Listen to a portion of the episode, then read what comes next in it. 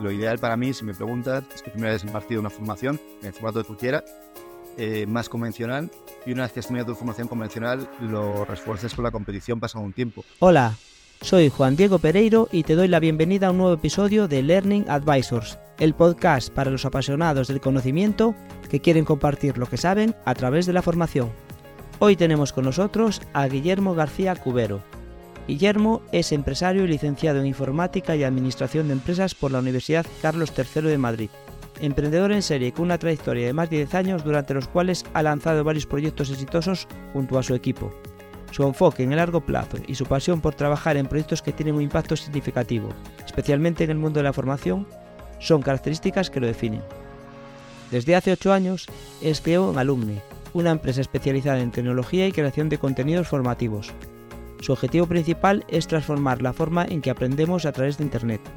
Alumne, también conocida como The Knowledge Company, ofrece soluciones globales y de valor añadido para empresas e instituciones. Guillermo es también un reconocido profesor en diversas instituciones académicas, como la Universidad Carlos III de Madrid, la Universidad Rey Juan Carlos y la Universidad Francisco de Victoria. La formación y el aprendizaje a través de competiciones y retos online forman parte de sus últimos proyectos, y este será el tema que trataremos con más detalle en este capítulo. Si quieres descubrir cómo las competiciones pueden motivar y potenciar el aprendizaje, así como conocer su impacto en la adquisición de habilidades y conocimientos, quédate con nosotros. El episodio de hoy está patrocinado por Tu Formación Importa, un proyecto que conecta la oferta formativa disponible a nivel nacional con las necesidades de aprendizaje y actualización continua de profesionales y personas trabajadoras. Si como profesional de la formación quieres formar parte de este proyecto o como entidad de formación necesitas ayuda en la captación de alumnos, ponte en contacto con Tu Formación Importa a través del formulario de su web www.tuformacionimporta.com. ¡Empezamos! Muy bien, pues eh, bueno, al igual que casi todos los que habéis pasado por aquí hasta ahora, ya nos conocemos de hace años, hemos estado compartiendo, o sea, compartiendo, colaborando en distintos proyectos Sí. y es para mí pues un privilegio tener teneros aquí de nuevo, pero ya con otro formato y hablando incluso de cosas nuevas, como es el caso de hoy. Pues sí, igualmente. Pero antes de entrar en materia, Sí, eh, me vas a decir quién es Guillermo García Cubero, de dónde viene y a dónde va. bueno, pues eh, soy Guillermo García Cubero, como tú bien me has, me has introducido ya, soy el fundador y el CEO de Alumne, eh, una compañía especializada en aprendizaje digital, bueno, pues que formamos hace unos, unos años con, con Álvaro Segura, con mi socio. Eh, ¿De dónde vengo? Bueno, yo soy de formación en ingeniería informática, que no tiene nada que ver con el mundo del aprendizaje, pero, pero un apasionado del mundo del aprendizaje y, y por eso entramos en este, en este sector, llevamos ya un montón de años y, y bueno, pues nos gusta mucho, es un tema que nos apasiona y que llevamos mm, tiempo trabajando y dándole vueltas y que nos gusta, eh, bueno, pues remover para arriba y para abajo para ver cómo se puede mejorar, sobre todo a través de la tecnología, que es, que es mi, mi pasión y lo que siempre nos ha motivado. Y hacia dónde vamos, pues casi hoy en día no se puede ni saber, ¿no? Viendo la velocidad que esto avanza. Pero bueno, yo entiendo que, que lo que estamos haciendo al final es justamente seguir en esa misma línea, ¿no? Cómo fusionamos lo personal, lo humano, eh, como puedan ser, pues al final, pues estas nuevas metodologías, las motivaciones, ¿no? que es un poco lo que vamos a hablar hoy, que lo que nos motiva a hacer algo, eh, cómo fusionarlo con la tecnología y con todo el tema de inteligencia artificial, que hoy en día es lo que, bueno, pues lo que está pegando ya muchos años. Yo trabajé además hace ya un montón de años en, en el tema, en la universidad, y, y claro, al final, pues lo que hoy en día ya es algo común, pues cuando yo trabajaba por allí era algo totalmente de investigación y que faltaba mucho para estar en, en mercado, ¿no? Pero ya existía. Eh, lo que pasa es que lo de ahora ya es, eh, bueno, pues una cosa increíble y hay que adaptarse. Eh, entonces, bueno, pues yo creo que un poco hacia dónde vamos va por ahí. Cómo integrar las personas con este nuevo entorno tecnológico que va a ser un cambio radical. Curiosamente, hoy lo que vamos a tratar, a pesar de la tecnología y que la tecnología nos va a ayudar, tiene que ver con la interacción entre las personas para el aprendizaje, ¿no? Totalmente. Es que al final es un poco lo que comentábamos. Es decir, el aprendizaje no se basa tanto en, en meter tecnología como tal. Por eso cuando yo me, me sorprendo cuando escucho, por ejemplo, en temas de colegios o, o en temas de universidades, no, digitalizamos la, la universidad o el colegio y parece pon- poner dos televisiones, dar cuatro tablets y hacer un libro en formato PDF, ya hemos digitalizado la experiencia, ¿no? Y todo lo contrario, realmente justamente este es el problema. La experiencia digital eh, no consiste en televisiones, tablets y PDFs, consiste en ofrecer una experiencia de aprendizaje más potente haciendo uso de lo que la tecnología nos puede aportar. Y claro, esa experiencia de aprendizaje ya no es solamente tecnología, sino que es justamente metodología, es decir, cómo consigues que la gente se motive, igual que se motiva en su vida con cualquier otra cosa, eh, pero en este caso cómo se motiva a aprender y cómo la tecnología nos puede ayudar en ello. ¿no? Es un poquito de lo que vamos a hablar hoy, yo creo. Bueno, yo creo que, que la línea general de casi todas estas charlas, mira que eh, eh, habéis venido varias personas especializadas o con proyectos tecnológicos, pero la palabra clave realmente es la metodología. La tecnología, todo el mundo, y estáis de acuerdo, y, es así, la verdad, la veis como un, algo, un soporte, ¿no? Sobre el que aplicar y una ayuda y que facilita. Eso es, eso es. Bueno, pues eh, hoy que hablamos de competiciones, competiciones para aprendizaje. ¿Qué es una competición de aprendizaje y cómo funciona? Pues mira, yo voy a ir incluso un poquito más para atrás, ¿no? Es decir, eh, a todos nos gusta competir, de una forma u otra. Lo hacemos constantemente en todo, ¿no? Desde que éramos pequeñitos, eh, jugando al fútbol en el recreo, hasta que somos mayores, a ver quién tiene mejor casa, mejor coche, más niños, en fin, somos todos así, ¿no? Es algo que va dentro de nuestro, de nuestro ADN. Nosotros lo que hicimos fue decir, bueno, eh, si eso es algo que a la gente le motiva para hacer de cualquier cosa en su vida, ¿cómo podemos aplicar esto al aprendizaje? Y de ahí es donde surgió la idea de, crear Challenge, que es el producto que nosotros usamos para, aplicar esta metodología, y de darle una vuelta a, la propia metodología. Una competición de aprendizaje al final es una competición donde lo que tú haces es demostrar lo que sabes de un tema y en ese proceso de competición lo que haces es conectar con los compañeros y a su vez, obviamente, aprender cosas nuevas para poder evolucionar en la propia competición. El objetivo al final es, tu objetivo generalmente es ganar la competición, pero lo que conseguimos por el camino, lo que nosotros estamos trabajando y, entendemos que hemos conseguido con nuestra herramienta, pero que al final a nivel metodológico se puede hacer con cualquier herramienta, es que la persona por el camino en esa competición aprenda, mejore y consiga eh, coger unos conocimientos, recibir un conocimiento que a lo mejor de forma tradicional, haciendo un curso normal y correcto, pues no hubiera, no hubiera conseguido adquirirlos. Eso es un poquito la idea. Estas competiciones al final funcionan de diferente forma en función de cómo la implementes. Y aquí es donde entra la tecnología. Nosotros tenemos una implementación eh, propia que hemos, que hemos hecho nosotros, que es dentro de nuestra plataforma de un NMS, tenemos un módulo que se llama Challenge, eh, y nosotros lo entendemos como una competición donde tú lo que haces es ir respondiendo preguntas o retos de la temática que sea. Imaginemos, por ejemplo, que vamos a hacer una competición, eh, pues, yo qué sé, pues sobre formadores digitales, ¿no? oye, ¿cómo de digital eres como formador?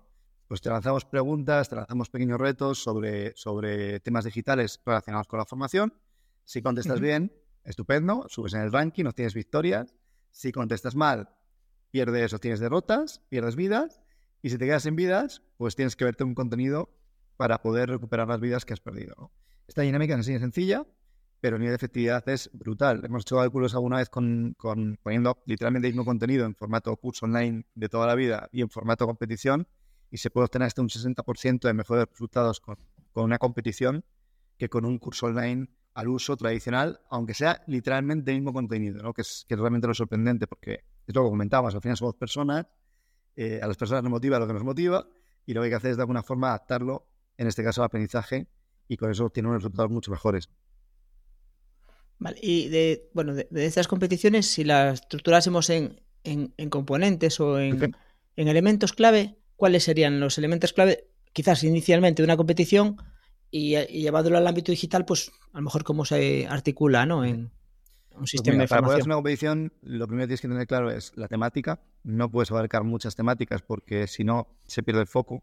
Es decir, mm, puedes hacer una competición de aprendizaje sobre ser médico, pues hombre, complicado, porque abarca muchísimas temáticas, pero a lo mejor sí puedes hacer una competición de aprendizaje sobre eh, anatomía humana, me lo estoy imaginando, no tengo ni idea del, tema, ¿no? Eh, entonces, tienes que coger una temática concreta que sea abarcable y que tenga sentido mm, de forma unitaria para poder hacer eh, el proceso de competición.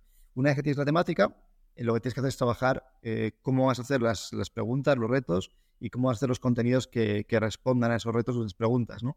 En nuestro caso, por ejemplo, recomendamos que sean contenidos muy cortitos, a lo mejor de un minuto, un minuto y medio para cada temática, que puede ser texto, puede ser genial y puede ser lo que tú quieras, eso es lo de menos. ¿no?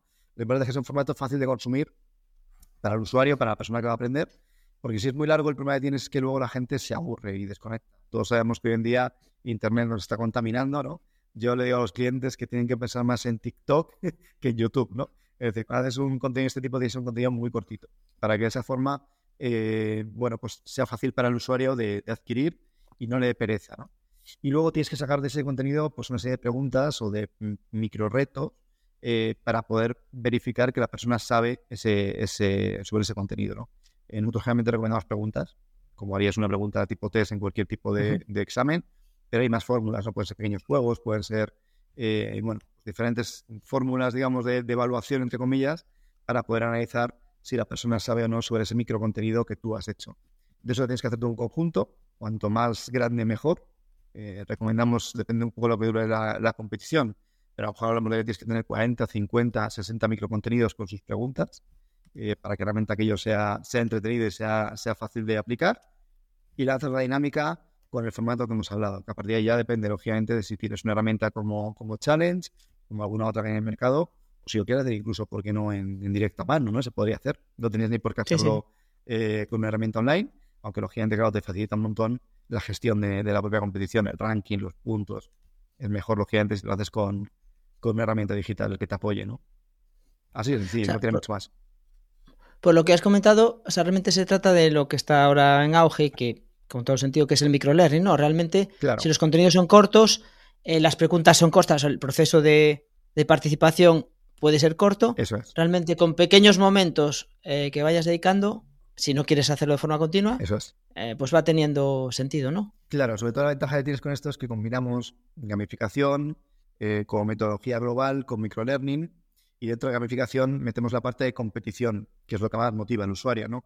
Con lo cual eh, tú puedes dedicar en muy poquito tiempo, porque al final, nosotros, por ejemplo, en nuestro caso, lo que hace la plataforma es enviarte un reto al día, pero puedes jugar más. Uh -huh. ¿Qué ocurre? Que si quieres ganar la competición, siempre, siempre en todos los grupos hay un friki, como digo yo, una friki que, que se engancha. Y entonces, claro, no para de jugar. Si quieres ganar, tienes que seguir el ritmo. Y ahí es donde entra la parte social del aprendizaje. A lo mejor si lo hicieras tú solo contra la máquina, no te motivarías.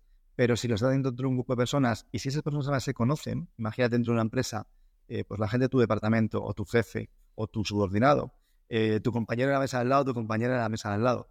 Pues eso es lo que hace que, hombre, ¿cómo puede ser que esta persona esté intentando y yo no? No puede ser, no puedo perder. Entonces la gente se engancha.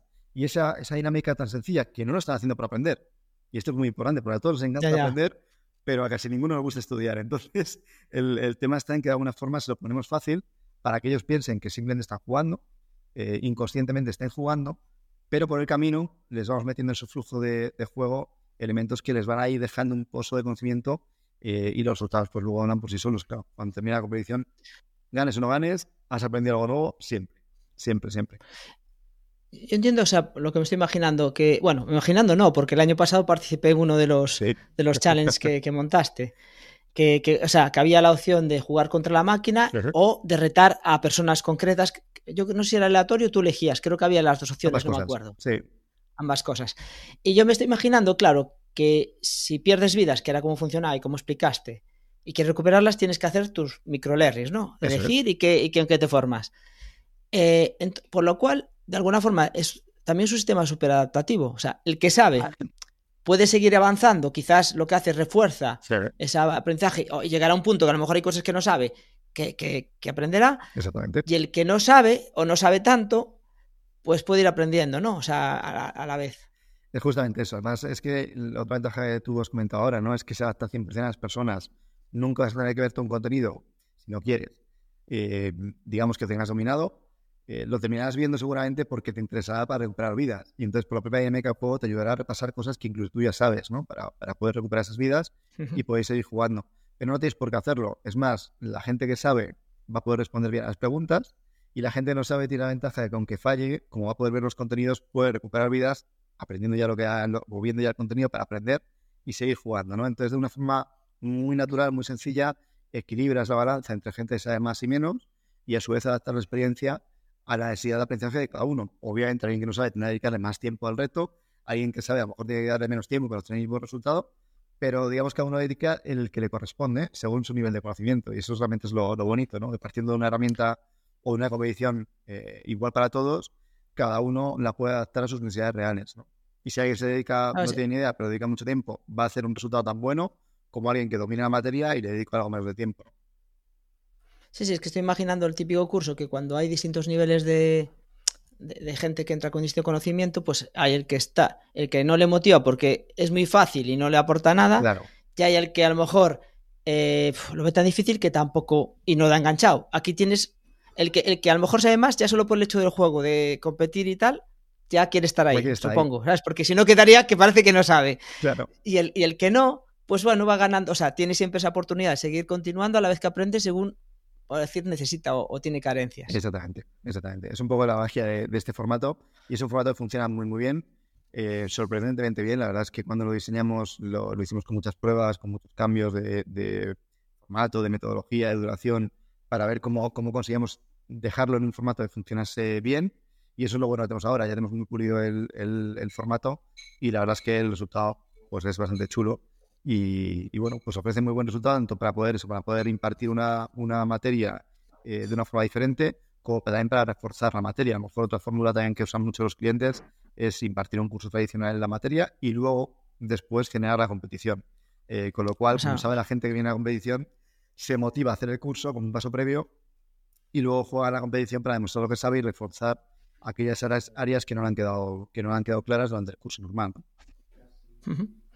Eh, y, te voy a preguntar, en esto, eh, vosotros, bueno, en vuestro caso, porque es el que me puedes comentar, quizás mejor, eh, si tenéis medido la diferencia entre quien participa desde ordenador, desde móvil, porque entiendo que como Ombricor Learning y como por el tipo de dinámica, posiblemente dispositivos móviles mejor tienen ventaja, o sea, no lo sé. A ver, ventaja realmente a nivel de, de ventaja como tal, en la competición no tienes una ventaja, ¿no?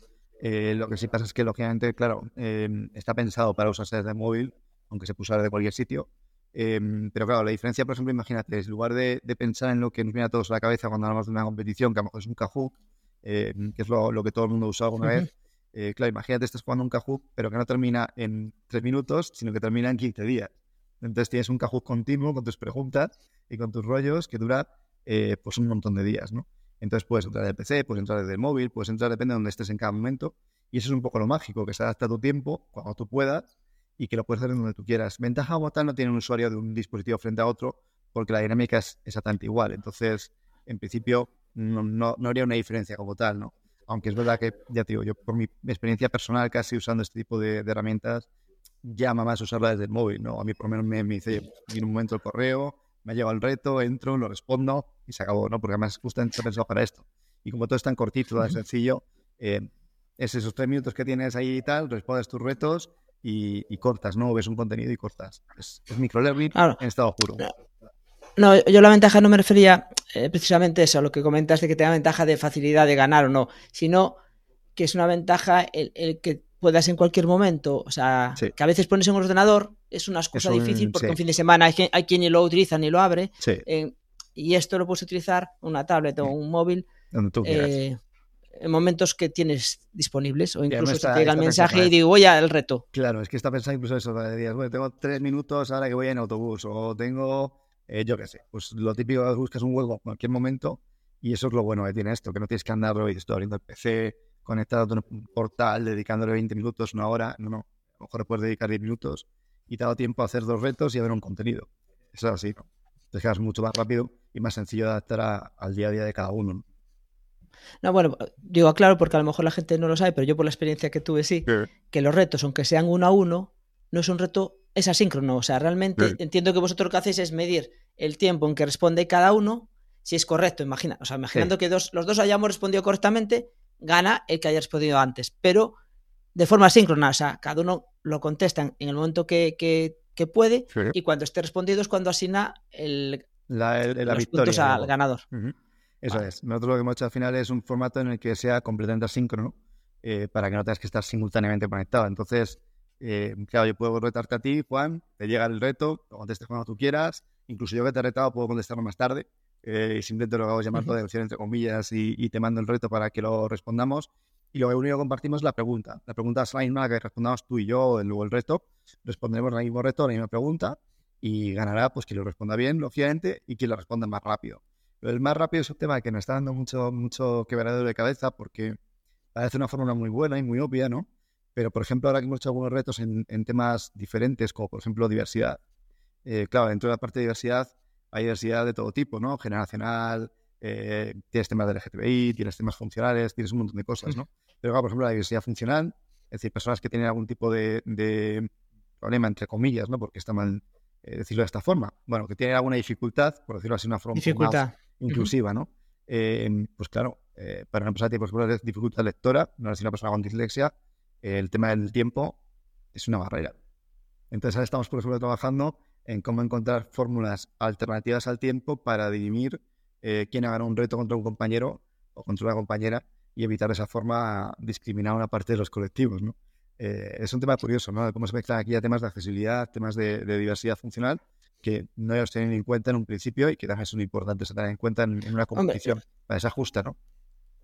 No, es que sea el objetivo del podcast dar soluciones, pero a mí se me ocurre algún factor de, de ajuste.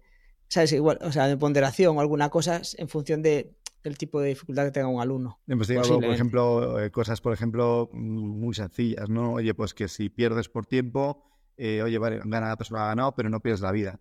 Porque al final perder una vida es una faena, ¿no? Dentro de la competición, bueno, pues no pierdes la vida. Otra persona nos recomendaba, eh, bueno, pues oye, el que la ha hecho más rápido, si lleva dos victorias y el otro una. Bueno, pues es una opción. Es decir, hay fórmulas que puedes buscar para que por lo menos, de alguna forma, no discrimines a la persona que tenga, que tenga en sentido, por la razón que sea, más dificultad para poder responder rápido, porque al final la velocidad tampoco es un factor clave de que sepas más. Llega un momento incluso que hay gente que lo hace un poco más a voleo y es aleatorio. Entonces tiene que haber un poco de equilibrio. Aunque también he de decir que ahora con el chat GPT la velocidad es un factor importante, ponemos cada vez menos duración para que no pueda buscar. bueno, al, menos, al, menos poner a partir de un límite. O sea, sí, sí. Bueno, eh, ¿y, cómo, o sea, en términos de adquisición de habilidades y conocimientos, en comparación con otro tipo de, metodologías de formación, ¿cómo se benefician los, los, participantes? Porque, o sea, que, aunque a lo mejor algunas ya las hemos elucidado, ¿no? Algunas de las cuestiones. Claro, al final la, ventaja principal que tiene, que tiene este tipo de formato es que se produce lo que nosotros nos gusta llamar eh, aprendizaje transparente, es decir, eh, tú consigues que, que, la gente aprenda sin darse cuenta. Esto puede parecer algo muy obvio y muy, muy, muy superfluo, ¿no? Pero no lo es, porque em, mucha gente está saturada, está bombardeada de, formación. Esto sobre todo pasa en, grandes compañías, ¿no? Eh, que pueden tener formaciones normativas, formaciones obligatorias, formaciones de procedimiento, tienen, bueno, 40.000, ¿no?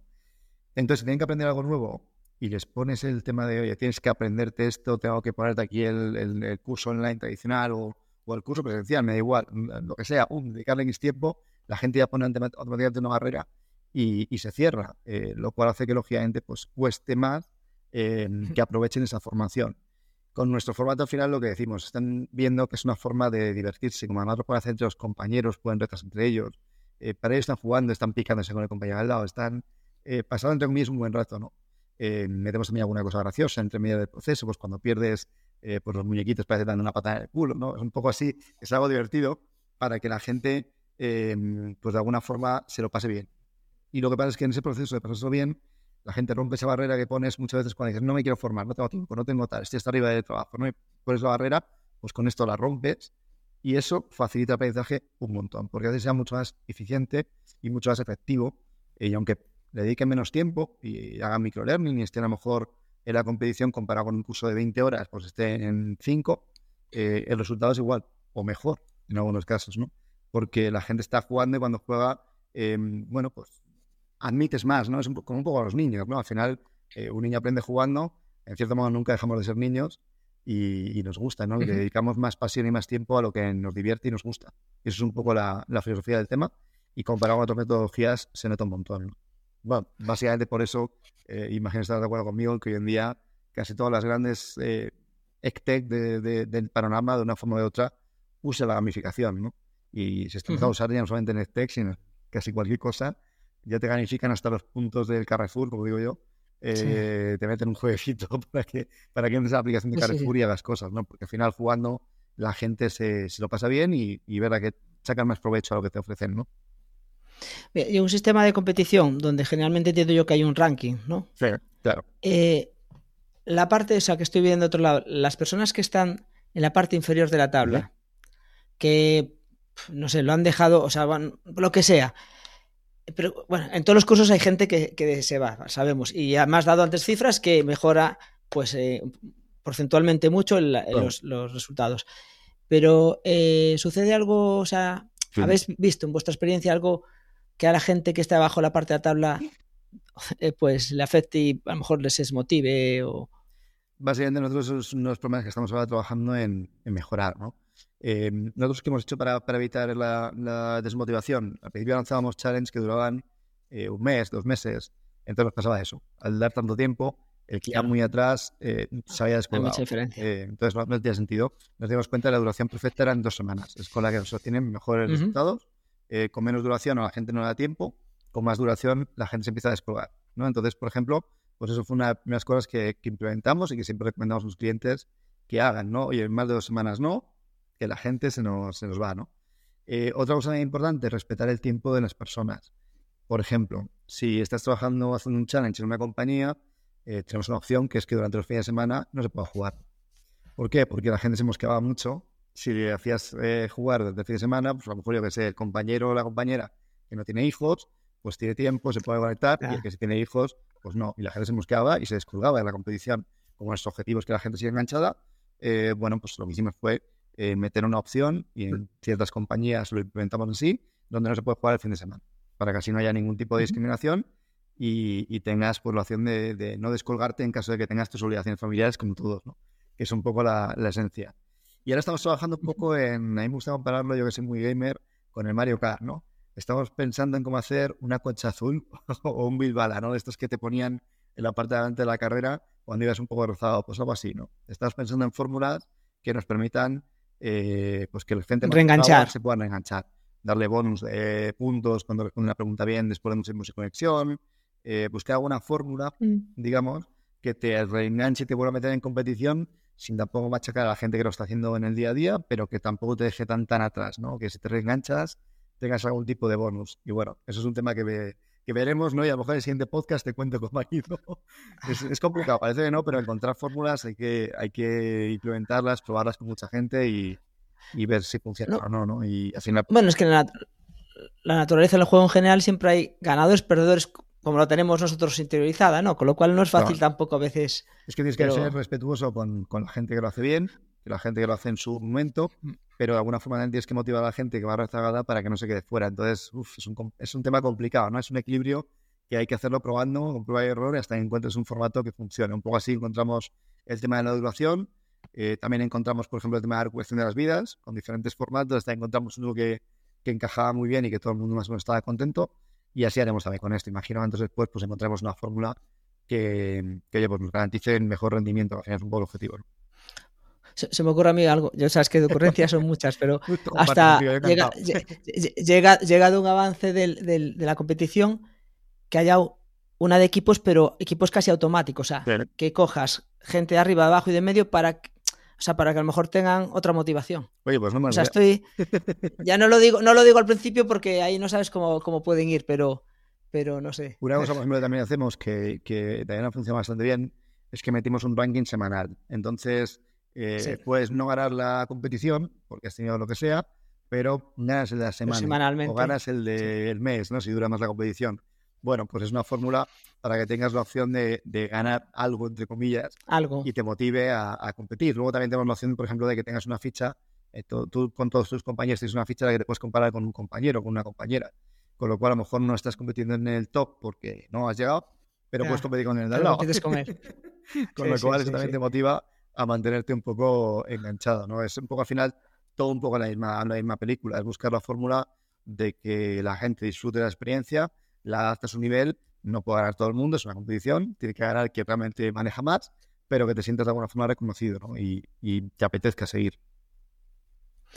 ¿es, posible aplicar este, o sea, el tipo de competiciones a, cualquier tipo de aprendizaje? Se te refiero desde cursos más teóricos, más prácticos, presenciales, aunque estemos hablando con tecnología por medio, pero presenciales, online. Se puede aplicar a cualquier cosa. Nosotros por lo menos lo hemos aplicado a, todo tipo de temáticas. Es más, ahora te voy a contar una, una anécdota Em, curiosa de cómo se puede aplicar incluso a otros ámbitos que no solamente es el aprendizaje. ¿no? Em, nosotros hemos aplicado a cursos online, a cursos presenciales, a charlas, a eventos, a de todo. ¿no? Al final, eh, lo que permite esta dinámica es dinamizar a una comunidad de, usuarios en torno a un tema. Em, y eso da mucho juego, ¿no?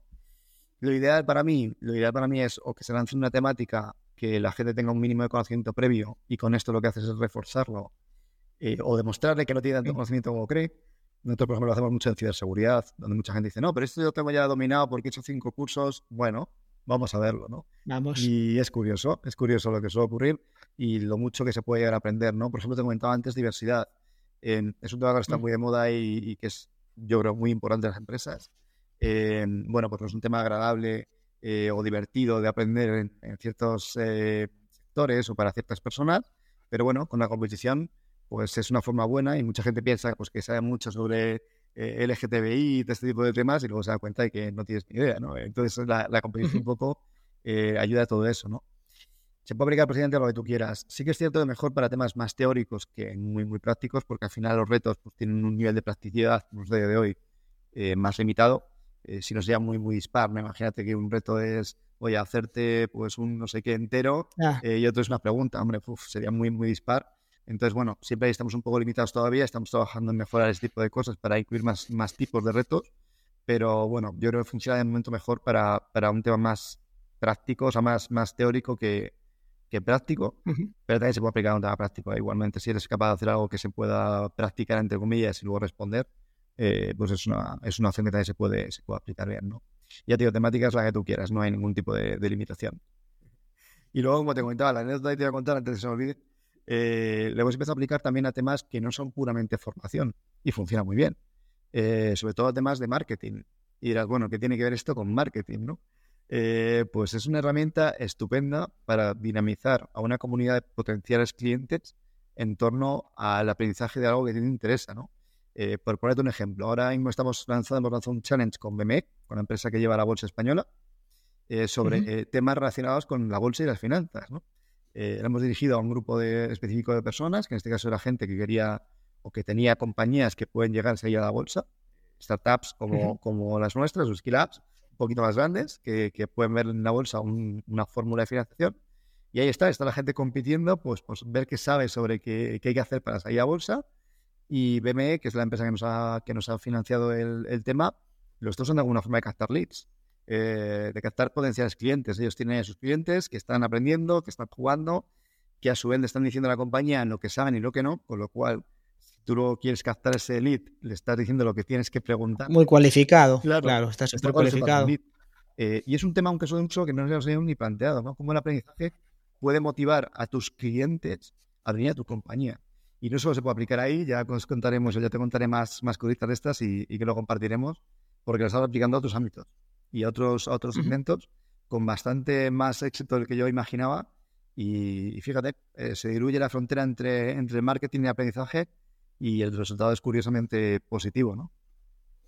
Bueno, e, en realidad es que llevamos tiempo que aunque estamos muy acostumbrados al aprendizaje formal con cursos, cada vez todos, desde que, sobre todo con Internet, estamos aprendiendo indirectamente, pero continuamente cosas nuevas a través de, de múltiples medios. O sea que no, es que hoy en día sí.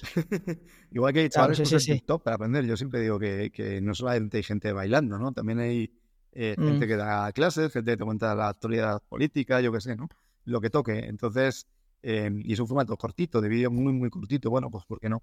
Porque no, o sea, el, el, formato, los formatos van cambiando, la tecnología está ahí y el aprendizaje puede estar en cualquier sitio, ¿no? Y se puede aplicar a cualquier cosa.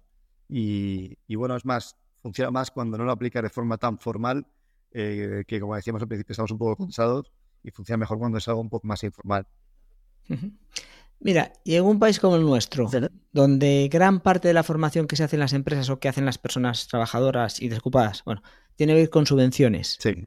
Y las subvenciones, según está pensadas, es siempre por horas, muchas horas a veces, para lo que para mí están, o sea, son demasiadas teóricamente, en la práctica no es lo mismo, pero muchas horas y que después ya, si hablamos de formación en línea, online, el sistema del tipo de registros que, que pretenden o que están acostumbradas, pues son bastante estrictos, poco flexibles.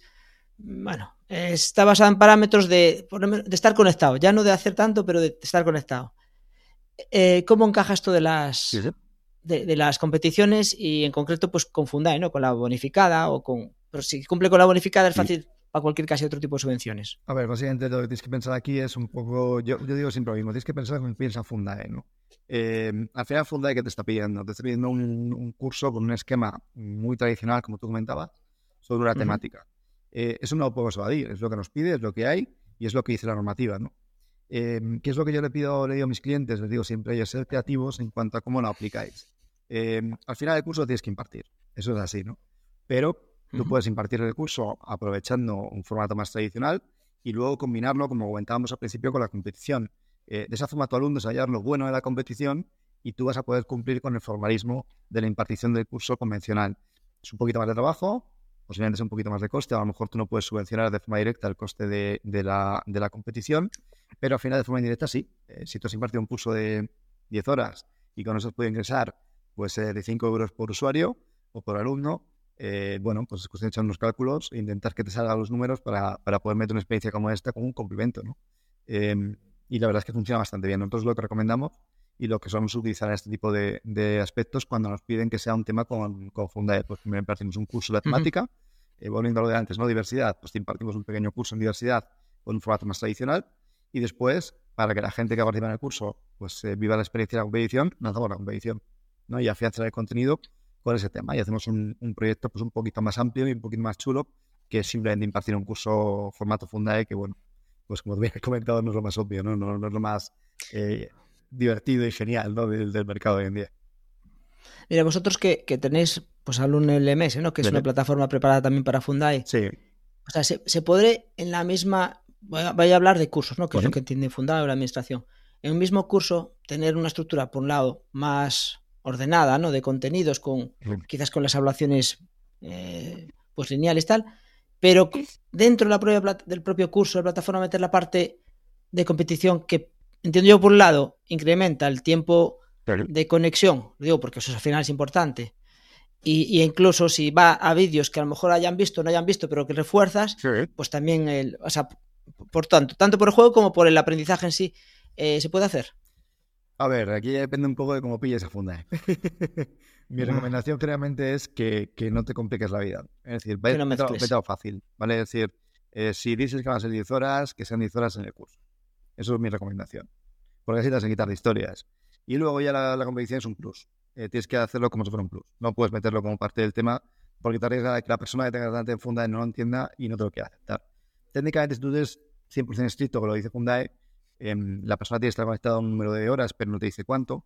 Eh, te dice que supera un número de, controles de aprendizaje, con lo cual se podría suponer que, las preguntas del challenge es un control de aprendizaje, eh, con lo cual, además dice realizar, no superar, con lo cual simplemente que haya jugado en el challenge debería valer, pero yo siempre recomiendo que, que, que sea como dos partes un poco separadas, ¿no? O sea, la parte funda es un curso más al uso tradicional, que puedes aprovechar incluso los materiales que tengas para el challenge, para hacer ese curso. Sí, claro. Y luego usarlos como refuerzo y luego ya sí, la parte de la competición que vaya un poco aparte y que no tengas en cuenta esas como parte de Fundae, ¿no? Simplemente es un plus que tú le ofreces a, tu alumno pues para poderse formar mejor y para poder tener mejor experiencia eh, y que puedas haber financiado con el dinero que has obtenido con el curso de Fundae, Bueno, entiendo también eso que viendo, separando incluso dentro de una formación formal habitual eh, y teniendo en cuenta las competiciones, pueden ser una forma de, afianzar el, aprendizaje. O sea, al final se dice que aprendemos cuando evocamos, ¿no? Exactamente. Eh, con, pues hace un mes de tal o acabaste un curso,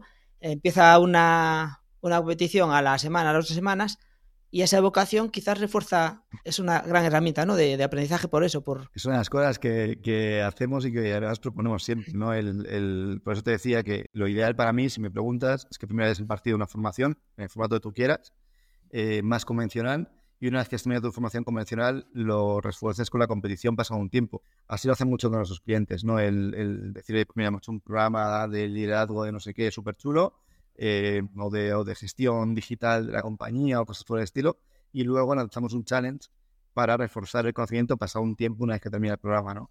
Y el resultado es mucho mejor que si solamente haces el programa. Como el coste tampoco es muy elevado, al final es un coste de, tecnología, pues suele, suele compensar y, y da mucho mejor resultado, lógicamente, que solamente hacer el curso. Pues al final es ser creativo, no, no tiene mucho más, ¿no? Usarlo con creatividad, es una metodología funciona y ahora, a la que hay que intentar ver cómo, cómo la introduces pues para obtener el mejor resultado posible y también cumplir, si quieres hacerlo con temas de, de funda y demás, pues con la normativa. Digo, eh, claro, una de las ah, dificultades que tiene para mí la formación es la medición de resultados. Podemos ir a cosas obvias, que es decir, vale, haces los test, haces tal, aprobaste, lo sabe, pero eso es mientras estás aprendiendo. Y otra es quizás en la distancia temporal y, aplicada quizás es lo más difícil, ¿no? Medir en el puesto de trabajo, que eso quizás ya, ya tiene otro nivel. Claro. Pero también llevado quizás a esto, eh, evidente, o sea, yo creo que pasado un poco de tiempo, quizás puede ser una buena herramienta también para ayudar a medir resultados. No exactamente la aplicación, el puesto de trabajo, que es que esto aquí no llegamos, ¿no? Mm. Pero sí saber que pasado X tiempo lo que ha quedado. Por supuesto. Además, eh, nosotros, por ejemplo, con, lo que medimos la, la efectividad del, challenge es viendo la mejora eh, a la hora de responder de los usuarios a lo largo del tiempo, ¿no? Es decir, cómo cambia entre los primeros días y los días siguientes, cómo va evolucionando aquello de forma casi exponencial, ¿no? Eh, cómo la gente va consiguiendo cada vez más victorias y menos derrotas. Em, es un poco lo que, lo que nos ayuda a determinar que está funcionando o no el challenge. Además, luego lo, podemos correlar con el número de contenidos que ven y que completan. Y, sale una, una, una, ecuación curiosa en la que se ve más o menos el nivel de adherencia que está teniendo cada uno de los usuarios em, y, bueno, pues, cómo está funcionando aquello, ¿no? Se podría aplicar incluso, como dices tú, pasado un tiempo. ¿Y por qué no? Incluso podrías aplicar un challenge que fuera, em, fueran retos o fueran preguntas orientadas a, la aplicación en el puesto de trabajo de lo que aprendieron. Es decir, eh, yo te puedo preguntar cómo se hace una fórmula de Excel o te puedo preguntar cómo en tu trabajo del día a día como gestor contable eh, calculas el no sé qué del IVA, yo qué sé, ¿no? No sé gestor contable, pero te lo puedo aplicar ahí. Claro, vas a tener que hacer alguna fórmula de Excel, ¿no? Y una fórmula de Excel aprendiste en el curso de Excel. es decir, que luego ahí entra la creatividad que puedas tener a la hora de crear el challenge para ver lo que quieres evaluar, ¿no? Y lo que quieres potenciar. Si luego ese contenido te explica específicamente cómo hacer eso en tu puesto de trabajo y te pregunta de tal forma que, esté preguntado por aplicación directa a tu puesto, no en todas las temáticas, pero en muchas se podrá hacer algo que, te ayude a medir la eficiencia, a lo mejor en un curso más genérico sobre un tema, luego aplicado a un puesto de trabajo específico. Bueno, eh, aunque ya has comentado alguna de las experiencias, así poniéndolas de ejemplo, ¿me puedes, puedes, o sea, compartir alguna un poco más en detalle, cómo se ha hecho, qué resultados, o sea, qué, bueno, un poco ver todo esto que estamos hablando aquí, pues eh, aplicado. ¿Qué, tienes para comentarnos así? Algo en verano, algo, algo que llame un poco la atención. sí, y proyectos concretos, sea, que me suena, pues Agile Challenge, que me suena, Diversity Challenge, el de los formadores, no, ¿cómo es? El de los formadores, que, es el que me tenía que saber. También, que es el nuestro. Eso, eso, learning. Pero bueno, ese es más, más puro y duro de e-learning. y ahora vamos a hacer seguramente, después de verano, te lo cuento aquí un poco en primicia, eh, para Sivo Educación haremos seguramente un EdTech Challenge, que será más orientado a formadores de cualquier nivel educativo, no tanto corporativos, no tanto de, empresa, eh, y donde hablaremos de temas de EdTech un poco más abiertos, eh, también pues con temas de niños y de coles y de, otro tipo de ámbito, ¿no? estamos en ello, a ver si lo podemos avanzar, yo creo que sí. Y, y que coincida con Educación, que era un poco la idea que teníamos en la cabeza, aquí en secreto, aquí no te vas no va a escuchar nadie, no te preocupes. y luego, pues nada, pues a nivel de números, realmente hemos tenido muchísimas experiencias, pero por poner así algunas de las que os comento ahora, ¿no? Por ejemplo, en, el Challenge, que lo lanzamos en, en, este mes de mayo, eh, pues apuntaron unas 300, 310 personas más o menos. Em, ¿Sabes cuántos retos se jugaron?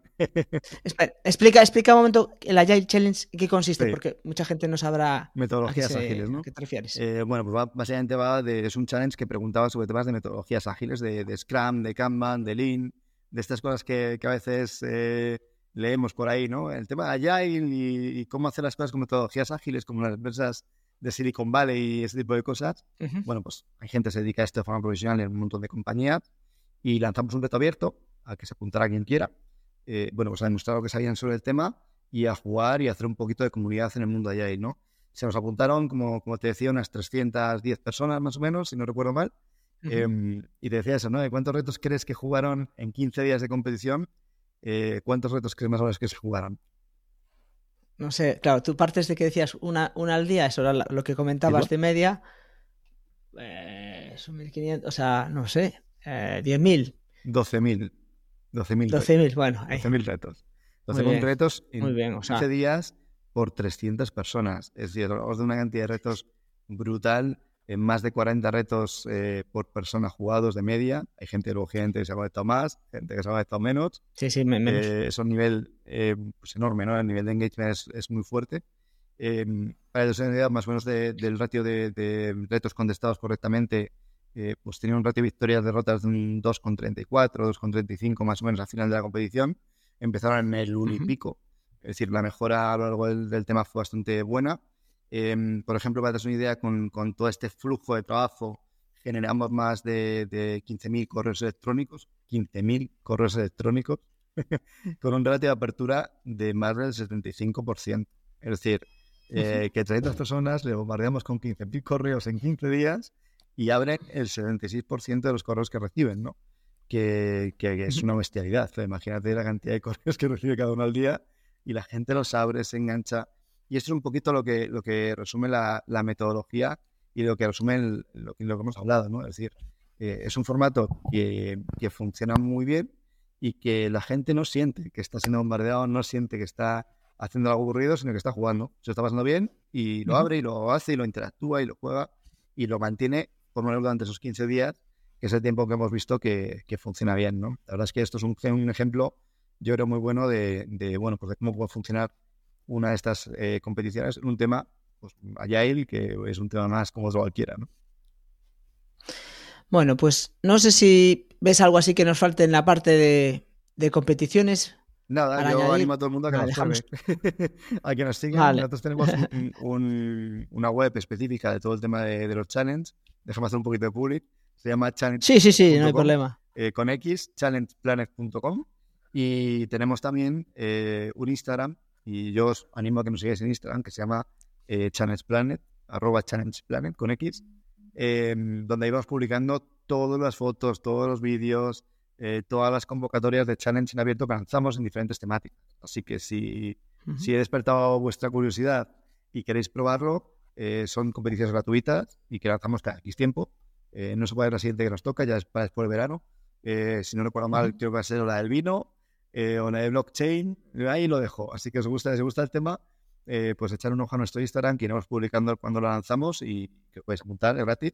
Y lo podéis probar. Podéis probar una experiencia de aprendizaje en la temática de turno que os guste más de las que lanzamos, ¿no? Bueno, esto no era que te estuviese despidiendo, ¿eh? porque, sino que quería cambiar de tema, quería tocar algo que contigo sé que va también a ver, eh, ser interesante. Sí. Eh, aunque centramos en el challenge, bueno, en challenge, en las competiciones, el, el podcast de hoy, quiero pues hablar contigo también un poco de inteligencia artificial. ¿Por qué? Porque, como has dicho tú, tú ya no es algo que viniese de ahora para ti, que ya trabajaste hace años, pero también me consta que estás que estés trabajando ahora en cosas así chulas, e interesantes, ya no chulas, o sea, prácticas interesantes para, ¿no? Para, para, educación. Eh, bueno, ¿qué piensas tú primero de la inteligencia artificial en, el ámbito de la formación y, bueno, y qué, en qué estés trabajando actualmente? Pues mira, la IA en la formación no va a cambiar todo. Eh, las cosas como son. Lo va a cambiar todo porque, em, bueno, pues porque al final es una herramienta potentísima que va a hacer todo mucho más eficiente, que va a ayudar muchísimos alumnos si la saben utilizar bien, pero que te va a ayudar mucho a los profesores si la saben también sacar provecho, ¿no? Y si lo ponemos fácil para que le puedan sacar provecho. Nosotros, por ejemplo, en nuestro caso estamos trabajando, como tú bien decías, en, en la integración de nuestro LMS, en Alumno LMS, de diferentes herramientas y diferentes cosas que hoy en día la inteligencia artificial nos permite hacer de forma automática, ¿no? Por ejemplo, estamos ahora creando una escuela que, se va a llamar Skill Up School, eh, orientada a, ayudar a empresas pues, a dar ese salto, ¿no? Y igual ser una startup pues, que puedan pasar a ser una scale up. Y lo estamos haciendo con gente muy crack que, ya lo ha hecho antes, ¿no? Es decir, oye, pues son profesores que realmente son emprendedores que le han sacado provecho a esto, que, han sabido vender su empresa, que han sabido llegar a unos niveles de, de facturación altísimos o crecer su equipo o conseguir un supercliente, internacionalizarse y cosas que, que, son complicadas de conseguir. Tú y yo lo sabemos bien, que ya varios años como empresarios eh, y que además no vienen en los libros. Es decir, son cosas que tienes que vivir o que hacer por experiencia o que te tiene que ayudar a hacer otro que lo haya hecho antes, ¿no? Y entonces me gusta mucho este ejemplo porque queremos que esta escuela sea una primera escuela potenciada con inteligencia artificial. ¿Por qué? Porque la inteligencia artificial no, pensamos que tenga que ser algo que sustituya a la persona, ¿no? Por mucho ChatGPT que tengas, eh, ChatGPT no va a saber decirte cómo escalar tu compañía mejor que alguien que la ha escalado, ¿no? Porque te podrá hacer un montón de recetas eh, genéricas y así te podrá meter muchos datos y muchas cosas, te podrá ir haciendo adaptaciones, pero al final la, parte humana, ¿no? La parte de, esa persona que te cuenta eso que es algo especial, es algo que él ha vivido, es algo que él ha sentido y te lo transmite y es capaz de, conectar contigo, eso no lo va a poder sustituir la máquina ni hoy ni nunca, posiblemente. Y eso es realmente lo bonito. ¿Qué ocurre? Que hasta hace poco, antes de, de estas inteligencias artificiales, lo que tenemos que hacer para poder preparar una, escuela de este tipo era decirle al profesor o al, emprendedor o al formador, oye, prepárate la clase, divide el contenido en trozos, hazlo estructurado, eh, prepárame un PowerPoint, hazme... Claro, eso era un horror. Es un horror. Y no, es un horror incluso para cualquier formador hoy en día, ¿no? Claro, ¿qué pasa? Yo te digo que ahora ya el profesor puede venir sin ni prepararse la clase. Nada, en directo, como ahora, como estamos haciendo nosotros eh, esta entrevista, ¿no? Y que yo soy capaz con mi plataforma de sacarte de, esa clase que podemos haber grabado, pues como este podcast, como algo así relajado, te puedo sacar un resumen perfectamente estructurado de lo que has hablado. Sobre ese resumen puedo hacer una presentación mejor que la que hubiera hecho eh, en mucho rato de trabajo. El propio formador. Eh, y además puedo transcribírtelo a cualquier idioma y le meto los subtítulos automáticamente. Y además, bueno, ¿por qué no? Le voy a poner voz. Y voy a hacer que, si alguien lo ve desde China, pues lo escuche con una voz china tipo David Attenborough, ¿no? Como, como en segundo plano. Eh, voy a dividir los vídeos pues, en trozos según temática. Voy a decir en qué punto del vídeo está cada cosa. Y todo esto no lo voy a hacer yo, lo va a hacer la inteligencia artificial. Y ese es el potencia, la, potencialidad que tiene todo esto, ¿no? Eh, que lo que antes era un trabajo brutal, que nos llevaba un montón de horas y que requería más preparación, más tiempo, más, más, más, más, más recursos, más todo, eh, ahora la máquina lo, lo, hace solo. ¿no? Nosotros, por ejemplo, en este caso, en el Skill Up School, ¿qué vamos a hacer? Vamos a poner pues, traducción automática, vamos a poner subtítulo automático, voces en otros idiomas, vamos a meter resúmenes automáticos, tutor 24-7 con, con ChatGPT contextualizado, es decir, capaz de responder de lo que hemos hablado. Eh, es decir, lo que hoy en día la inteligencia artificial nos propone y nos permite, ¿no? Aplicado, por ejemplo, al tema de challenge, pues estamos trabajando en, ayudar a los formadores a generar sus challenge, porque generar un challenge, claro, yo os he contado aquí la parte divertida, es jugar, pero es que hay que preparar 50 microcontenidos con 4 o 5 preguntas o retos por cada microcontenido, modelar todo aquello, subirlo, generarlo, muchísimas horas de trabajo. Em, ¿Qué está haciendo la, inteligencia artificial con nosotros? Pues permitirnos que todo eso te lo proponga. Es decir, que quieres preguntas, te las propone la máquina. Y tú solo tienes que mirar, ah, pues está así, esta no. Aquí voy a meter una opción más que no me gusta, o voy a cambiar aquello, ¿no? Los contenidos, lo mismo. Eh, que te pueda proponer los contenidos y luego tú le das el último toque, ¿no? El, toque personal, el toque humano. Eh, bueno, pues claro, lógicamente eso reduce el tiempo necesario para implementar un challenge eh, pues en, el orden de 10 veces, 10 veces menos tiempo. Lógicamente, pues hacer que a lo mejor un challenge de una forma no lo puedas aplicar y de otra forma sí. Y eso es un poco lo que estamos trabajando y lo que yo creo que la IA va a cambiar en el mundo de la formación. ¿Quiere decir sobre el sustituto formador? No, solo que tendrás que redactarlo. Al final el formador va a ser un facilitador de aprendizaje, va a ser alguien que te ayude a llegar al objetivo de aprendizaje, pero el trabajo tedioso, el contenido, el generar preguntas, el, eso lo va a poder hacer la máquina y lo va a hacer muy bien, lo va a hacer muy eficiente y, nos va a ayudar un montón a todos para que disfrutemos de lo que realmente nos gusta, ¿no? que es la experiencia y la parte humana del aprendizaje. O sea, entiendo yo que el papel del formador, ya no, ya no contando que, vayan a utilizar pues la tecnología de alumne, que, que ya la tenéis empaquetada. Hay muchas más. Quizás aparte de... No, no, bueno, pero, pero eh, hablamos de tu ejemplo porque es el mm. que nos estás trasladando, ¿no? Eh, entiendo que quizás el papel de los formadores, por un lado, es manejar evidentemente el conocimiento, la práctica de lo que conocen también. Pero después es casi ser un cocinero, aprovechando que tiene ahora pues un microondas, que ya no hace falta encender el fuego y tener ahí dos horas. No. Eh, o sea, asimilo la inteligencia artificial a máquinas con una capacidad que acelera y tal. Y después puedes hacer que seguir la receta que, que él cocine solo o ya pones más de tu parte y empezar a coger de aquí, de aquí, de aquí y hacer un plato que a lo mejor destaque respecto a los demás platos, que también están correctos, ¿no? Exactamente, eso es lo bonito que tiene esto. Al final tú, te, tú decides, digamos, lo que te quieres implicar en el proceso de creación, siempre te queda una persona que, que dirija ese proceso de creación. La IA puede hacer muchas cosas sola y podría llegar a hacer todo sola, ¿no? Pero, pero se nota que no es un humano, eh, no tiene, tiene alma, ¿no? Eh, las cosas que haces con IA 100% le falta ese toque de alma, ¿no? Eh, pues yo digo que al final eh, por eso ponía el ejemplo de Skill Up School, ¿no? Por mucho que la IA quiera contarme cómo a una compañía, que me lo puede contar, hay muchísima literatura de esto, ¿no? Eh, se pueden hacer muchas cosas y marketing no sé qué. Sí, sí, pero no tiene el alma de que te venga, pues yo sé, el fundador de Globo y te cuente cómo es capaz de, o cómo fue capaz de montar pues un monstruo con 1.500 empleados, ¿no? Em, o cómo fue capaz el fundador de Wallapop, pues de eh, revolucionar la forma en la que las personas eh, intercambian y, comercian con, elementos de segunda mano, ¿no? Es decir, son cosas que al final, eh, por mucha literatura que haya por mucha idea que tengas detrás, eh, el humano te sigue pudiendo aportar. ¿Qué es lo bueno? Que no le tienes que pedir a ese, formador, a ese fundador, que te haga una PowerPoint, que no tiene sentido realmente. Si no te lo piensas, eh, fríamente te das cuenta de que no tiene ningún sentido y que es más lógico que, bueno, que él te cuente su, conocimiento, transmite su parte humana eh, y luego ya el resto de, artilugios la máquina lo puede hacer muy muy bien y te ahorra muchísimo tiempo, ¿no? Todos los formadores, yo creo que todos los que hemos dado clase tenemos ese, esa parte, digamos, experiencial de lo que sabemos hacer, que no está en las máquinas, ¿no?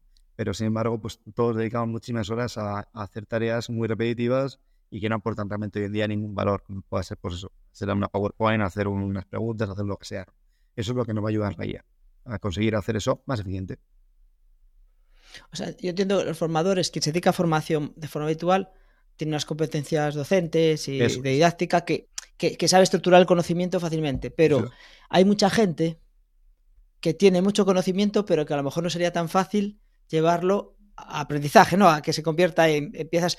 Y con, estas herramientas es súper, o sea, mucho más fácil, estar ese conocimiento de cualquier persona y, y, llevarlo, que es al final, cuando hablas de ese tipo de gente, pues expertos, no tienen por qué ser formadores, simplemente te hablan de su experiencia y cómo lo han hecho. Exactamente. Y con esas herramientas lo que haces es estructuras todo para que el conocimiento tenga, o sea, para que el proceso de aprendizaje pues siga sus pautas de una forma más organizada, ¿no? Exactamente, además le sacas pues eh, todo el provecho, ¿no? Lo dices tú, a lo mejor es una persona que no tiene unas competencias eh, pues docentes especialmente desarrolladas, pero con esto, claro, puedes conseguir estructurar, digamos, su discurso y generar, pues como te decía al principio, un resumen mm, súper didáctico, porque además que tú puedes decirle a la máquina cómo quieres que sea ese resumen, ¿no? Y es verdad que es capaz, ahí sí, de darte ese tono y esa forma de transmitir la información eh, que tú buscas, ¿no? Es decir, si tú quieres que todo el mundo suene, o que un resumen suene fresco, suene cercano, suene eh, sencillo, simplificado, es capaz de simplificártelo, ¿no? Si tú quieres que el resumen sea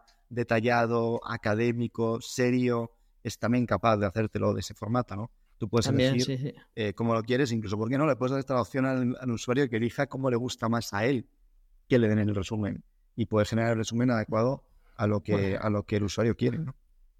Es curioso, es curioso.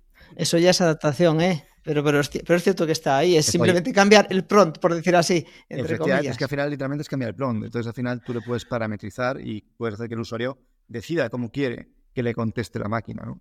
Eh, oye, pues a mí me gusta informal. Y a mí me, me cuesta, oye, ¿qué tal Guillermo? ¿Cómo estás, tío? Eh, y te hace las cosas, ¿no? Y a lo mejor a otro te digo, a lo mejor Juan te gusta súper formal, ¿no? Eh, pues te contestará, bueno, ¿qué tal, señor Pereira? ¿Cómo está usted? Tal, y le va a hacer el resumen perfectamente eh, bueno, pues adaptado a eso, ¿no? A lo mejor me gusta a mí que sea más creativo, a ti que sea más eh, exacto en las respuestas, pues hay diferentes fórmulas, ¿no? Sí, sí, interesante, la verdad. deja andar la imaginación.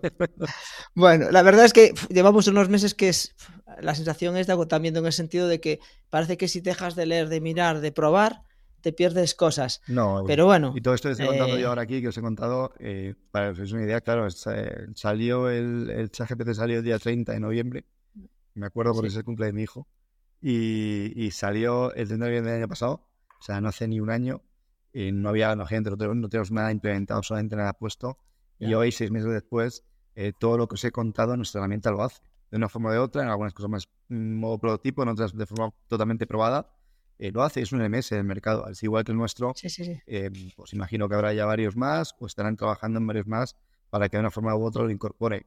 Entonces ha sido muy rápido. Para mí lo único que me, me un poco de esto es que todo está yendo muy rápido. Y, mucha gente le va a costar mucho adaptarse a esta velocidad de, inclusión de la tecnología porque eh, yo que sé, el smartphone, por ejemplo, tardó en estar realmente bien metido en la sociedad pues casi 10 años, ¿no? Internet tardó más de 20 en estar realmente metido en la sociedad y es que esto ha tardado 10 meses.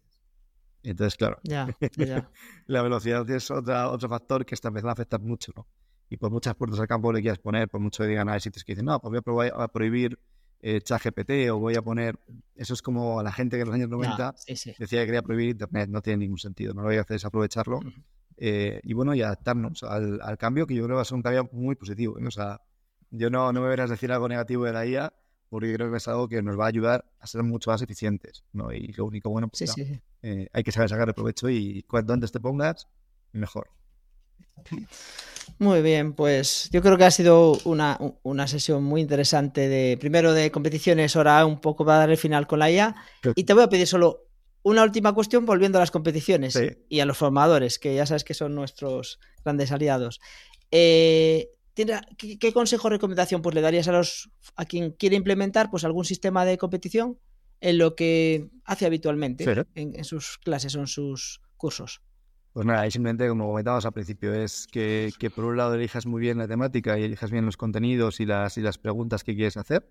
Eh, y una vez que tengas eso hecho, yo a los clientes lo que voy a recomendar, ¿no? que tiréis de alguna tecnología que os lo, que os lo haga. Nuestra plataforma lo puede hacer, ya sabéis, alumdelms.com, como comentaba antes eh, Juan Diego, ahí lo tenéis, o en Challenge Planet también tenéis la, todos los challenges que tenemos montado y también podéis ver ahí un poquito cómo, cómo funcionaría. Pero hay otras herramientas en el mercado que podéis utilizar, incluso podéis hacerlo con herramientas de uso mucho más general y mucho más sencillote, como puede ser Socahook o, o este tipo de herramientas.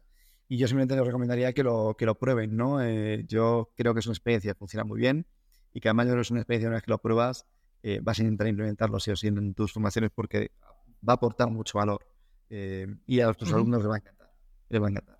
Y va a hacer que al final pues tener un recuerdo que es lo que vas buscando con tu formación. Muy bien. Pues muchas gracias, Guillermo, por, por, por, estar aquí en Learning Advisors. Y bueno, seguiremos viendo. Bueno, vamos a acabar con una nota fresca. Venga. Yo creo que de los que escuchamos el podcast, muchos de nosotros, no digo que seamos grandes bebedores, pero nos gusta el vino. Y, y, has hecho también uno de vuestros proyectos que, creo que lo comentaste, salió así, es eh, Wine, Wine Taka, Wine, wine o sea, con W, ¿no? Eso es. Wine, ah, wine Cata. Eso es de, de, cata, ¿no? De cata de vino. Claro. Bueno, como dijo, eh, eh, Guillermo es emprendedor 100%, ¿no? Está ahí continuamente. Eh, bueno, pues han sacado un proyecto en el que, aunque no tiene directamente la formación, no es el objetivo, está toda la tecnología que utilizan en temas de formación detrás. Eso es. Eh, y así que quien le guste pues el tema del vino y a lo mejor tenga interés por aprender de forma amena a catar. Eso es. Eh, pues te dejo cerrar con, con, esta última nota así de fresca en la boca para que pues quien quiera lo, lo pruebe. Pues es como comentaba al principio, ¿no? El, el, aprendizaje para nosotros no tiene fronteras, no tiene, no tiene búnkeres, ¿no? No está dividido en cajitas.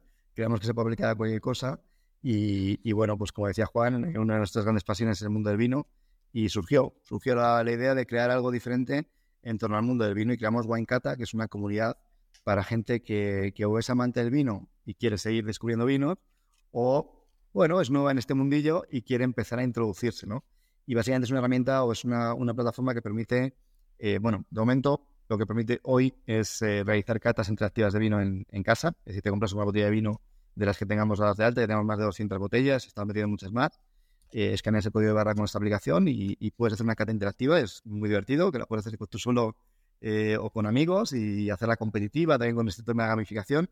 Y la verdad es que queda gracioso y, bueno, pues esa cata, lógicamente, claro, aprendes por los diferentes elementos que, que, bueno, pues que definen un vino, ¿no? Tanto las diferentes fases de la cata, la visual, la olfativa y la gustativa, como incluso el proceso de elaboración, para que puedas entender por qué un vino sabe algo o sabe otra cosa, ¿no? Que, es un mundo increíble y que yo hasta que me metí realmente en un wine cata, vamos, no conocía ni un poquito, ¿no? Es, es, es, impresionante los diferentes tipos de vino que hay, sobre todo en España, que es uno de los grandes productores o mayor productor del mundo.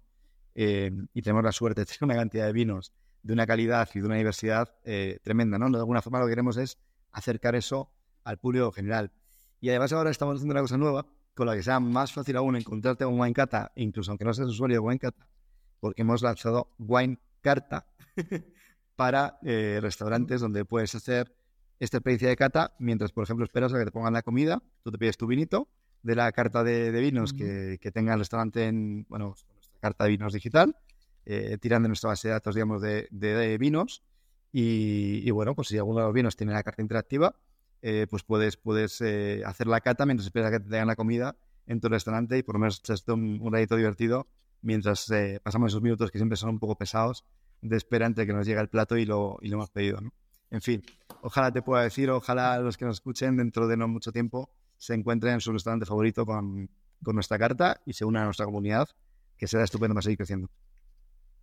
Una cosilla solo, eh, ¿se pueden dar de alta para hacer una primera cata o si puede, es, puede hacerla gratuitamente? Es totalmente gratuito siempre. Lo único que es que para poder hacer la cata tienes que haberte comprado la botella con el tema este del wine carta, eh, podrás irte al restaurante y no tendrás que comprar la botella de vino tú. Si, pues, vino que pides en el restaurante normal y corriente, le podrás usar para hacer la cata mientras esperas a tu comida o simplemente porque te puedes hacer la cata del vino que acabas de pedir y descubrirlo con, con un poquito más de detalle. Sí, sí. Ahí la, lo único malo es eso, que tienes que tener la botella de vino, pues si no, es que, si no escaneas, no te, deja, no te deja hacer la cata, tampoco tiene mucho sentido, ¿no? Si no tienes el vino, no tienes Ya, ya. la cata, tienes que tener No tiene sentido. Muy bien. Bueno, pues lo dejamos aquí entonces y a ver si alguien nos cuenta que, que lo haya utilizado Ojalá, ojalá. y que, Tengo que ganas de, de que la gente Vale. empiece a usarlo y vamos, tenemos ya muchos usuarios registrados, pero, pero me apetece ver un poco la, la reacción una vez que metamos el tema este de la carta, porque al final es una forma de, de acercarlo aún más ¿no? a donde todos vamos alguna vez, que es un restaurante a comer, pues ahí es donde tenemos que tener presencia y, y bueno, a ver qué tal, ¿no? Ojalá dentro de unos, de unos meses veas a la gente ahí con el móvil haciendo algo raro, eso quiere decir que están haciendo nuestra cata de vinos. Muy bien. Pues, pues muchas gracias de nuevo, Guillermo. Gracias, Eh, nos veremos pronto en Eso cualquier sí. cosilla por aquí. Que, Seguro que, sí. Si no, en el siguiente jaleo Vale, de formadores y si no por aquí, nos vemos pronto, seguro. muy bien. Muchas gracias. Un abrazo. Chao. ¿Quieres mejorar como formador o formadora y crecer profesionalmente? Escríbete en la newsletter de wicap.com, wekab.com. Gracias por escucharnos y que la formación te acompañe.